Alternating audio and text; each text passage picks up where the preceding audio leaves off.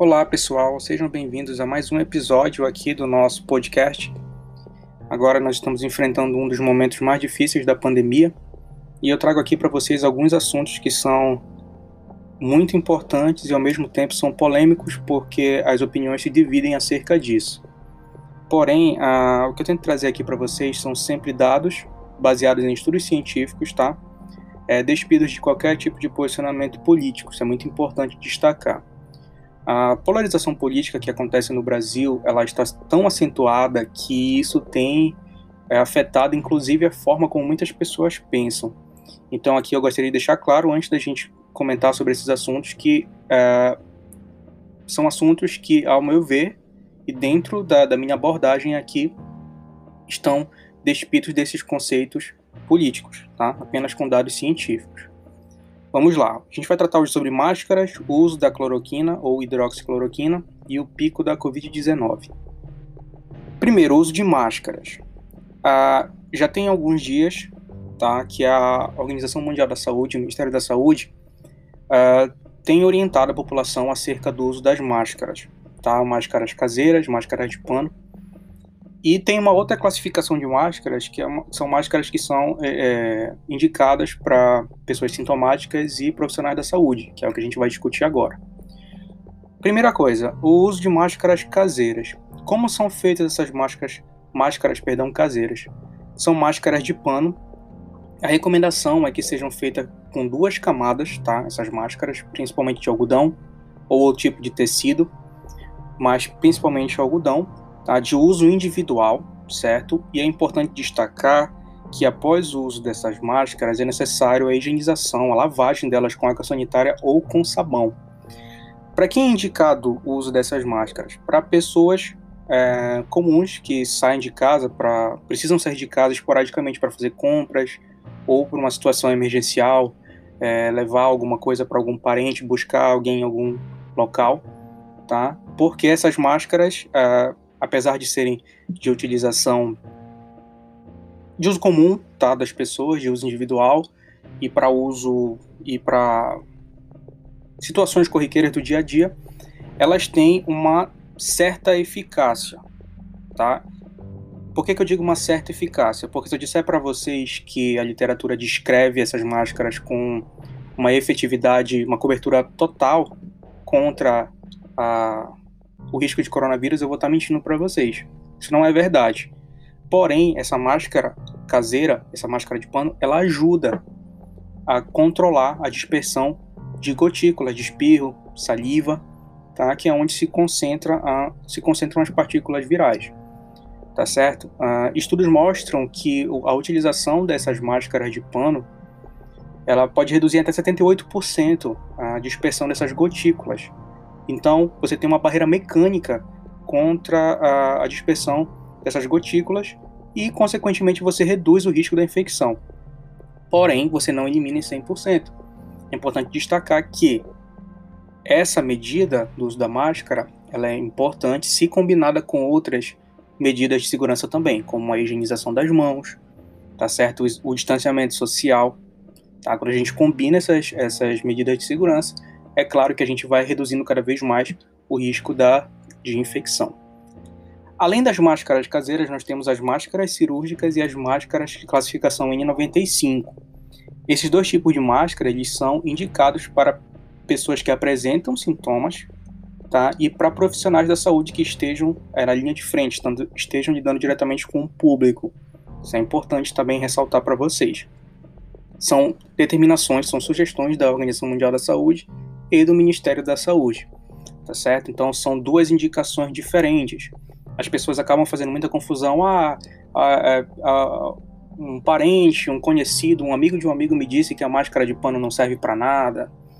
Outros dizem que apenas é N95. Não, pessoal, são situações diferentes. A máscara de pano de, de fabricação caseira, ela é importante para pessoas comuns como eu e você que estejam é, precisa, que precisem sair de casa esporadicamente, porque serve como uma barreira mecânica, tá? A máscara cirúrgica e a máscara N95 são máscaras indicadas para pessoas sintomáticas e para profissionais da saúde, também como eu que estejam lidando é, diretamente com pacientes. Tá certo? Então, importante destacar essas duas indicações diferentes para dois tipos de máscaras diferentes. Nem todas as máscaras são iguais, portanto, nem todas as indicações também são iguais. Tá certo? Uh, passando dessa, desse ponto da, das máscaras, eu gostaria de comentar também com vocês acerca da hidroxicloroquina. A hidroxicloroquina ou apenas cloroquina, tá? São medicamentos que acabam tendo uh, composições diferentes, mas com finalidades uh, próximas, finalidades parecidas. São medicamentos que são utilizados já há bastante tempo contra malária, contra lupus e no tratamento de artrite reumatoide. Tá? A hidroxicloroquina ou cloroquina mostrou é, algum efeito tá certo? Algum efeito sobre o coronavírus ou contra o coronavírus, tá? Porém, esses efeitos eles não são a unanimidade. Eu não posso dizer para vocês que existem estudos conclusivos que mostrem a 100% de eficiência da hidroxicloroquina contra o coronavírus. Porém, existem resultados que já mostraram sucesso. Estudos conduzidos na América do Norte mostraram que indivíduos reduzem uh, os níveis do vírus no organismo tá? Que é, acaba que o medicamento acaba ajudando com, a, com relação aos sintomas, a diminuição dos sintomas, a exacerbação dos sintomas. Então ele acaba ajudando. Tem estudos que mostram, assim como existem é, situações é, que relatam efeitos colaterais, como por exemplo, um hospital na França e na Suécia relataram efeitos colaterais severos em pacientes com problemas cardíacos, o que levou à suspensão desse tratamento com hidroxicloroquina. É muito arriscado hoje, pessoal, a gente comentar, a gente dizer que a hidroxicloroquina é a salvação. É muito arriscado você dizer isso, porque não existe um estudo uh, que mostre a eficácia total da hidroxicloroquina, como tem se veiculado aí na mídia. Tá bom? É importante destacar isso para vocês, são dados. Assim como tem uh, situações que mostram que o medicamento ele tem certa ação contra o vírus, existem também situações que já revelaram que ele tem efeitos colaterais que são extremamente perigosos, inclusive podem ser fatais em pacientes cardíacos, com problemas cardíacos, que a gente chama de comorbidades. Tá bom? Então, ele, assim como pode ajudar determinado paciente, ele pode também levar esse paciente a óbito. Então, cada caso é um caso. Assim como eu não posso ser insensível também ao ponto de dizer para vocês que não pode ser utilizado esse medicamento. Na verdade, é o que temos em mãos agora para utilizar. Tá? Então, se em alguns pacientes tem funcionado, é necessário que faça a condução desse paciente, que se dispense o uso desse medicamento, tá? que seja ele seja utilizado, mas que se observe uh, o quadro que o paciente vai apresentar. Se um paciente evoluir para uma gravidade, se ele mostrar uma rejeição ou um efeito colateral ao tratamento, é necessário que o medicamento seja suspeito, seja suspenso, perdão, é necessário que o, o tratamento seja suspenso imediatamente. Se o paciente ele evoluir tá, para um quadro benéfico, se ele é, tiver uma melhora no, no, quadro sintomático, não tem por que você suspender o tratamento, tá? Mas é necessário que se isso seja observado. Não é uma regra geral, então tem paciente que reage bem, tem paciente que não vai reagir tão bem assim. É necessário que haja o quê? Uma observação tá certo? Assim como a gente não pode mencionar que a hidroxicloroquina é a salvação, a gente não pode descartá-la 100%. É necessário que haja uma observação. Tem pessoas morrendo, pessoal. Não temos ainda, a vacina ainda vai ser uh, distribuída, está em estudo. Uh, o tratamento ele está sendo estudado também, mas a gente precisa tomar uma atitude, a gente precisa ter uma ação imediata. E a ação que nós temos em mãos atualmente é a hidroxicloroquina. Então, se o paciente pode fazer uso disso, se ele não vai ter uma reação colateral, um efeito colateral danoso, é necessário que seja feito, uh, que seja lançada a mão dessa alternativa para ele. Porém, pacientes que possuem comorbidades cardíacas, esse medicamento ele é contraindicado, tá? Por que, que isso é contraindicado? A Mayo Clinic, tá, que é um, é um grupo de... é um corpo clínico, tá, relatou num artigo que a hidroxicloroquina pode bloquear um dos canais que controlam o sistema de recarga elétrica do coração, tá? num artigo que foi publicado no final de março. E segundo eles, essa interferência ela aumenta a possibilidade do ritmo cardíaco degenerar em batimentos erráticos perigosos, o que resulta em morte cardíaca súbita. Seja, o indivíduo ele pode ter uma morte súbita a partir do tratamento. E isso com efeitos colaterais do mesmo. Então é necessário que se observe essa situação, tá? Para que nós tenhamos ajustes da dosagem desse medicamento, que nós tenhamos é, ajustes com relação ao grupo de risco, tá certo? Então é muito importante ressaltar essas informações para vocês, que tudo isso tem sido observado para que nós tenhamos um tratamento aprimorado, tá certo? E é importante ressaltar também que ah, o tratamento, esse tratamento ele serve para pessoas que estejam evoluindo para casos graves, para sintomas mais graves da doença, e que isso combinado futuramente com a vacina vai ajudar muito no combate dessa pandemia, que pelo visto está longe de acabar, pessoal. Pelo motivo que eu vou abordar agora na nossa terceira pauta, que é o pico. O pico da pandemia, o pico da Covid-19, pessoal. Vou abordar algumas coisas acerca do estado do Pará e do Brasil, tá? Um fato que é impossível a gente deixar de mencionar. As pessoas não estão cumprindo o isolamento social. Isso é fato, está fora de discussão. As pessoas não estão cumprindo o isolamento social, o distanciamento social. Não estão ficando em casa. Tem pessoas que não podem realmente ficar em casa, que precisam sair, que precisam. estão é, na linha de frente do comércio, são autônomos, são pessoas que a gente entende que tem essa necessidade. Tudo bem. Tenha cuidado, é, tome as medidas de segurança cabíveis. Porém, tem pessoas que podem ficar em casa e não estão fazendo isso. E são essas pessoas que trazem risco para a população. Porque quando você sai de casa consciente do risco que você corre, você está colocando em risco não só a sua saúde, a sua segurança, como as demais que estão fazendo isolamento. Porque você pode ser uma pessoa infectada que vai ser um reservatório para infecção de outras pessoas.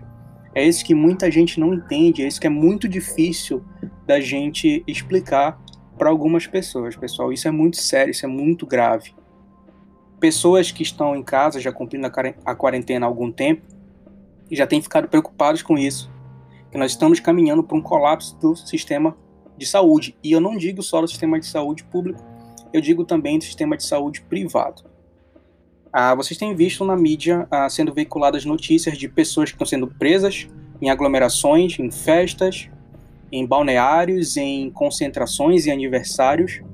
É, pessoas que têm um pensamento, ao meu ver, egoísta, porque estão pensando apenas é, em si, esquecendo que é, são medidas que são para o bem-estar comum da população, tá certo? Ah, o, o, distanciamento social, pessoal, ele não é um achismo, ele também possui fundamento científico. Quando você isola um paciente infectado, tá, que é um paciente que vai ter uma evolução, que na maioria das vezes vai ser uma evolução benigna, ele vai evoluir para cura, você distancia esse indivíduo de outras possíveis fontes de infecção. Você distancia esse indivíduo de pessoas saudáveis tá certo? E esse indivíduo isolado, ele é um, ele é um risco controlado. Ou seja, ele está distante de pessoas saudáveis, de cidadãos saudáveis, tá certo? Então, ele não corre risco de transmitir para outras pessoas. Porém, se essa pessoa estiver circulando, ou seja, ela é um risco ambulante, ela é um risco para outras pessoas. Tá? Então, isso daí, quando você isola um indivíduo infectado, você reduz a chance de novas infecções tá? Isso são dados. Os países que têm feito o isolamento social têm mostrado já resultados. Porém, uh, muitas das vezes a gente não acredita, a população não acredita nisso. Diz, ah, é algo que uma hora ou outra todo mundo vai pegar, é algo que uma hora ou outra todo mundo será infectado, então eu vou me expor, porque a minha vida não pode parar por conta disso. Aí o que acontece? A pessoa vai lá, se expõe, é infectada, vai precisar do sistema de saúde, o sistema de saúde já está abarrotado, porque não tem apenas os casos de Covid, tem outras infecções, tem H1N1 que está circulando, além das outro, dos outros casos que os hospitais atendem, os pronto-socorros atendem. Tá? Fratura, enfim, as, os mais diversos, uh, as mais diversas é, comorbidades. Tá? Então, o, o sistema de saúde não para, e além disso, está sendo sobrecarregado com esses casos de Covid. Tá? É muito delicada a situação, pessoal. É necessário que a gente oriente as pessoas, que a gente repasse informações corretas, tá? Que o isolamento, o distanciamento social, ele é necessário. Se nós não tivermos cuidado com esse isolamento, se nós não é, mantivermos esse distanciamento social, a tendência é que nós tenhamos vários picos e que nós não é que a gente não consiga achatar essa curva, tá certo? Ou seja, a capacidade do sistema de saúde público ou privado, ela vai ser inferior à necessidade da população. Não vai ter leito para todo mundo, não vai ter respirador para todo mundo, e o sistema vai colapsar. Infelizmente, nós estamos caminhando para isso, porque as pessoas não têm essa consciência, tá certo? Quando essa estatística, quando esses números se tornarem, infelizmente, pessoas que nós conhecemos, pessoas que nós amamos, talvez uh, as pessoas tomem consciência de que é necessário manter esse, esse distanciamento. Mas por enquanto, tudo está caminhando para esse colapso. Eu não gostaria de dar essas notícias para vocês e de estar tá falando isso para vocês. E não pensem que eu estou sendo alarmista, estou sendo realista. Haja vista que os números estão se comportando dessa forma. A gente já tem um pico previsto até o dia 20 de abril e alguns estudos já com base estatística têm mostrado que uh, o Brasil vai sofrer outros picos por conta dessas situações de, das pessoas que não estão cumprindo o distanciamento social. Então a gente vai ter um pico atrás de outro pico, justamente por conta dessas situações, onde em locais diferentes a exposição será diferente e muitas pessoas novas serão infectadas. Pessoal, vamos tomar consciência acerca dessas informações, vamos tentar repassar essas informações para o máximo de pessoas possível, para que essas pessoas entendam que isso é necessário para o bem-estar comum, isso é necessário para o bem-estar da população de um modo em geral. Se nós conseguirmos fazer isso agora, os efeitos serão muito menos danosos daqui para frente. Isso vocês podem ter certeza, porém, se nós não tivermos esse cuidado, a tendência de que esse quadro piore daqui para frente, ela será muito, muito, muito, muito maior. Tá certo? Eu espero ter esclarecido algumas dúvidas de vocês acerca disso. A, a, princípio, esses podcasts, eles, eu iria fazer três episódios, eu iria gravar três episódios sobre coronavírus, mas acredito que eu vou ter que gravar outros uh, dentro dessa mesma série, talvez até o quinto episódio, falando apenas sobre isso mas que é necessário, tá? É uma atitude necessária da nossa parte para que a gente leve essa informação para a população.